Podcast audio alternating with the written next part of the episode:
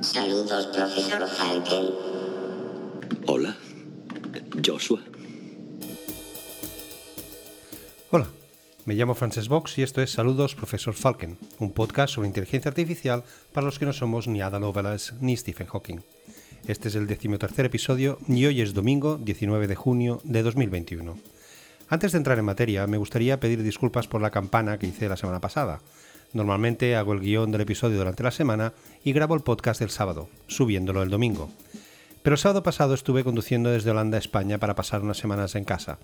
16 horas de coche saliendo a las 4 de la mañana. Así que no pude grabarlo porque además domingo estaba roto del viaje. Espero poder organizarme mejor a la vuelta hacia Holanda, que también será un sábado.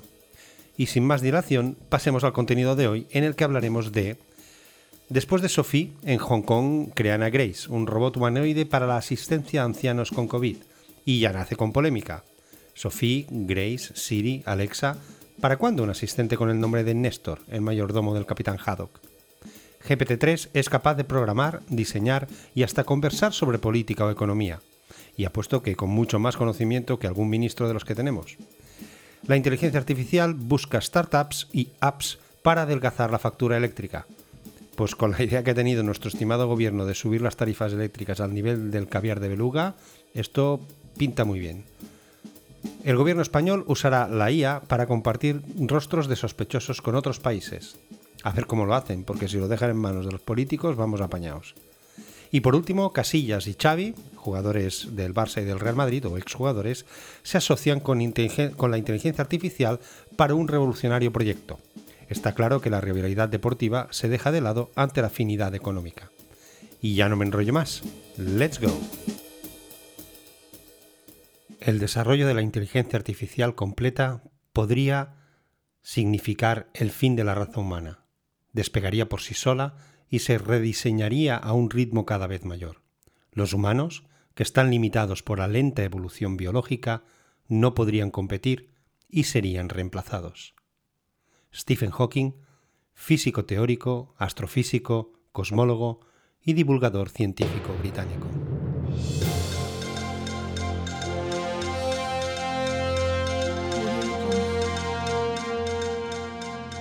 El equipo de Hong Kong, que estaba detrás del famoso robot humanoide Sofía, ha presentado un nuevo prototipo llamado Grace, un proyecto dirigido al mercado de la salud y diseñado para interactuar con los ancianos y los aislados por la pandemia de la COVID-19. Vestida con un uniforme azul de enfermera, Grace tiene rasgos asiáticos, cabello castaño largo hasta el cuello y una cámara térmica en su pecho para tomar su temperatura y medir su capacidad de respuesta utiliza inteligencia artificial para diagnosticar a un paciente y puede hablar inglés, mandarín y cantonés. Esta es una estupenda noticia, naturalmente, pero también tiene una parte negativa. Una investigación sugiere que los robots antropomórficos, es decir, los que tienen apariencia humana, pueden fomentar la confianza del usuario y crear un compromiso más natural, pero también puede conducir a una confianza excesiva y a percepciones poco realistas de las capacidades de un robot.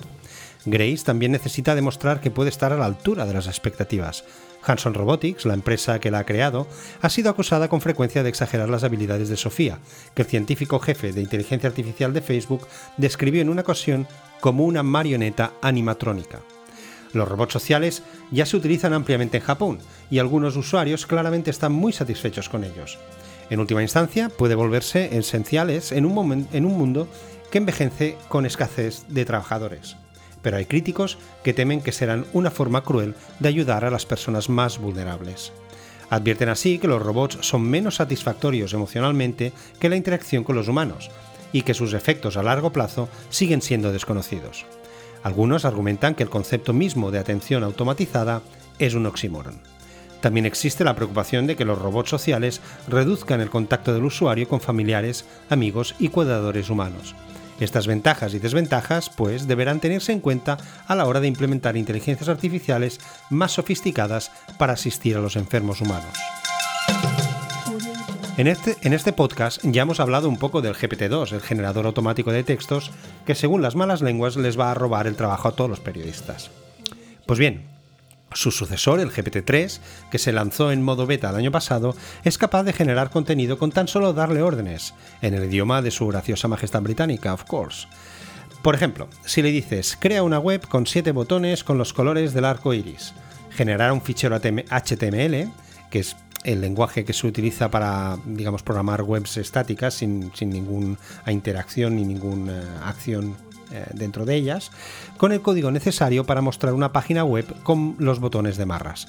GPT-3 ha necesitado de un entrenamiento previo para llegar a ser lo que es. Aquí ni los algoritmos se salvan de ir al gimnasio a entrenar. OpenAI, que es la, empresa, el equipo que ha generado esto, alimentó a GPT-3 con todos los libros públicos que se hayan escrito y están disponibles toda la Wikipedia y millones de páginas web y documentos científicos disponibles en Internet. Esencialmente ha absorbido todo el conocimiento humano más relevante que hemos publicado en la red. Tras leerse esta información y analizarla, el modelo de lenguaje creó conexiones en un modelo de 700 GB ubicado en 48 GPUs, unidades de procesamiento gráfico, que son las encargadas de procesar gráficos y así aligerar la carga del procesador central. Pues bien, está ubicado en 48 GPUs de 16 GB cada una de ellas. para ponerlo en contexto, porque estos números así sueltos no nos dicen nada, el predecesor GPT-2 tenía un peso de 40 GB frente a las 700 del GPT-3 y analizando 45 millones de páginas web.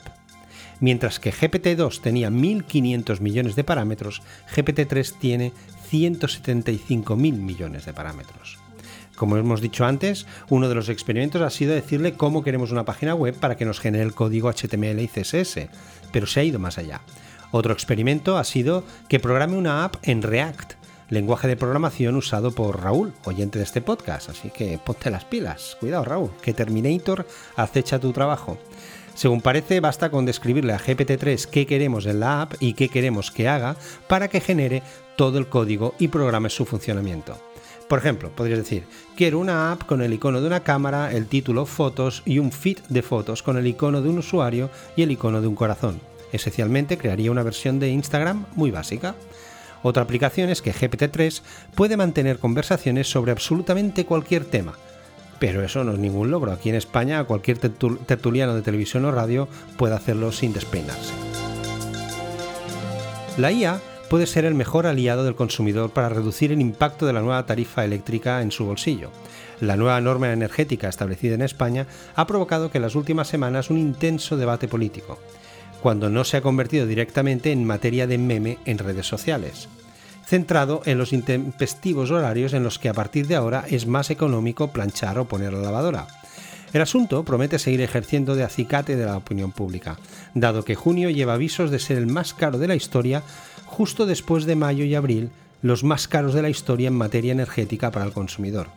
Paradigma Digital, una empresa española especializada en ayudar a grandes compañías en su proceso de transformación digital, lo tiene claro. La IA puede contribuir a adelgazar la factura de la luz, pero no existen aún aplicaciones y startups que desarrollen las herramientas que precisa el usuario. Según Moisés Martínez, responsable de IA en Paradigma Digital, tal vez los cambios en la factura de la luz hagan que las grandes compañías relacionadas con la energía mejoren las aplicaciones móviles que ponen a disposición de los clientes o surjan startups que desarrollen este tipo de aplicaciones. La IA se podría utilizar para identificar cuál es el momento en el que se debería utilizar un dispositivo electrónico o un electrodoméstico para reducir su coste. Además, podría no solo decidir ese momento según el coste de la luz, sino también según nuestros comportamientos. Y ahí es donde entra la IA, que aprende de nuestros comportamientos y va modificando sus propuestas. Es decir, el sistema solo nos debería indicar que debemos poner una lavadora por la noche si, uno, estamos despiertos, dos, tenemos suficiente ropa sucia y tres, el coste de la energía es bajo. Lamentablemente aún no existen aplicaciones específicas para realizar todo esto, puntualiza Martínez. Para que fuera posible deberíamos monitorizar nuestro modelo de utilización de los dispositivos eléctricos y los electrodomésticos con la mayor precisión posible durante meses y a continuación construir un modelo capaz de predecir el mejor momento para realizar cada una de las acciones. Sin embargo, el consumidor sí puede mantener una actitud proactiva con la utilización de ciertas aplicaciones y dispositivos que nos permitirían de manera sencilla identificar cuándo se deberían usar los electrodomésticos.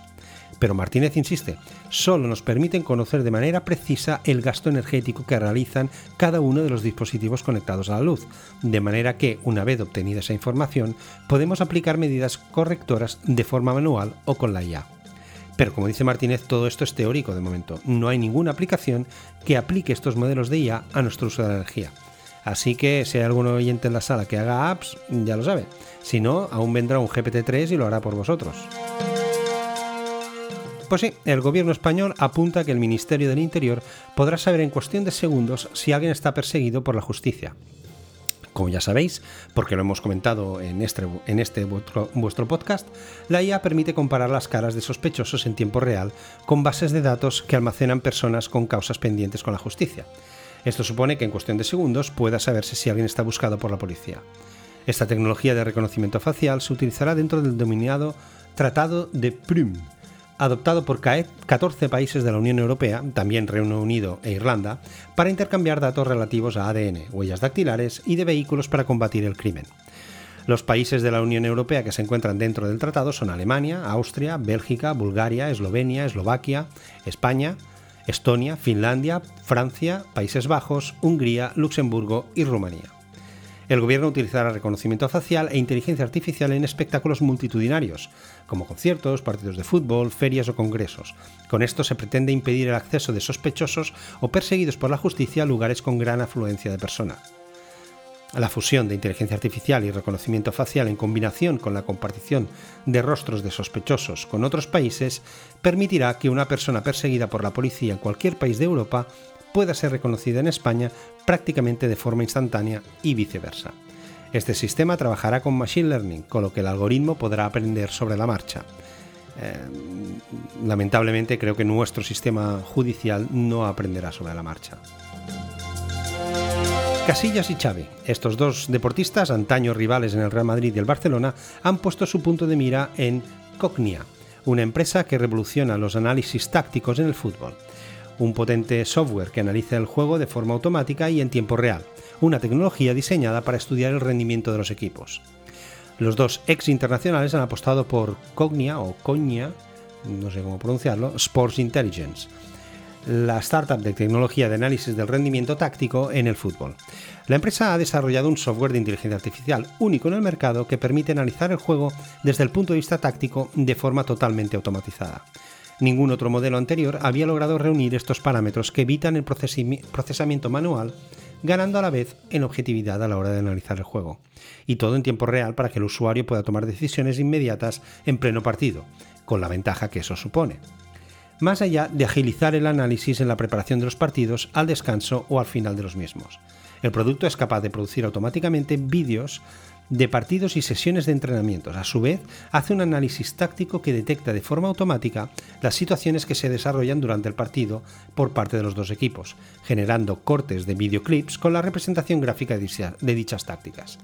Aparte, los staff técnicos disponen de una herramienta de tagging manual que permite que los usuarios hagan un videoanálisis generando cortes y videoclips adicionales de situaciones específicas que complementan el análisis automático del juego.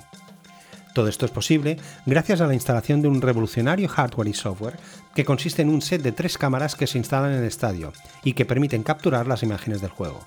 Estas son tratadas y convertidas en datos para el análisis a través de técnicas avanzadas de visión por computación y por los algoritmos propietarios del software de Cognia, aplicando a su vez métodos sofisticados de Machine Learning. El servicio estará disponible en modalidad de SaaS, Software as a Service, es decir, que tú pagas por lo que usas una eh, cómoda mensualidad o anual como un Netflix, vamos. Muchos clubes y federaciones a nivel internacional estarán, están ya en conversaciones para cerrar acuerdos que permitan utilizar sus servicios para la temporada 2021-2022. Así explica la tecnología de Cognia Maurici López Felip, CEO de la compañía. Se trata de un método innovador que llega para revolucionar el mundo del análisis del juego, acercándolo al staff técnico de la manera más objetiva y eficiente posible. Para Xavi Hernández, inversor, fundador de la compañía y uno de los primeros usuarios del software, Cognia nos proporciona a mí y a mi staff técnico la información fundamental que me ayuda a comprender lo que está sucediendo en el terreno de juego y a tomar las mejores decisiones desde el banquillo. Además de Xavi Hernández de Iker Casillas, la compañía ha incorporado como socios estratégicos a un grupo selecto de inversores, todos ellos profesionales con amplia experiencia en la industria del fútbol y de la tecnología, entre los que cabe destacar a Bolt Ventures, una firma de inversión con experiencia en la industria del deporte en Europa y en Estados Unidos.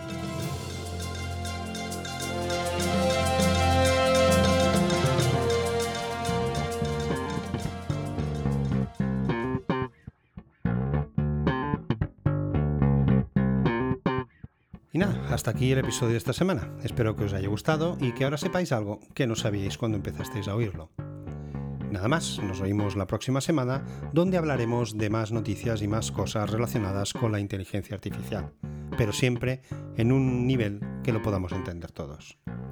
Y sobre todo, no os olvidéis de ser felices, algo que los robots no puedan hacer por mucha inteligencia que tengan, al menos de momento.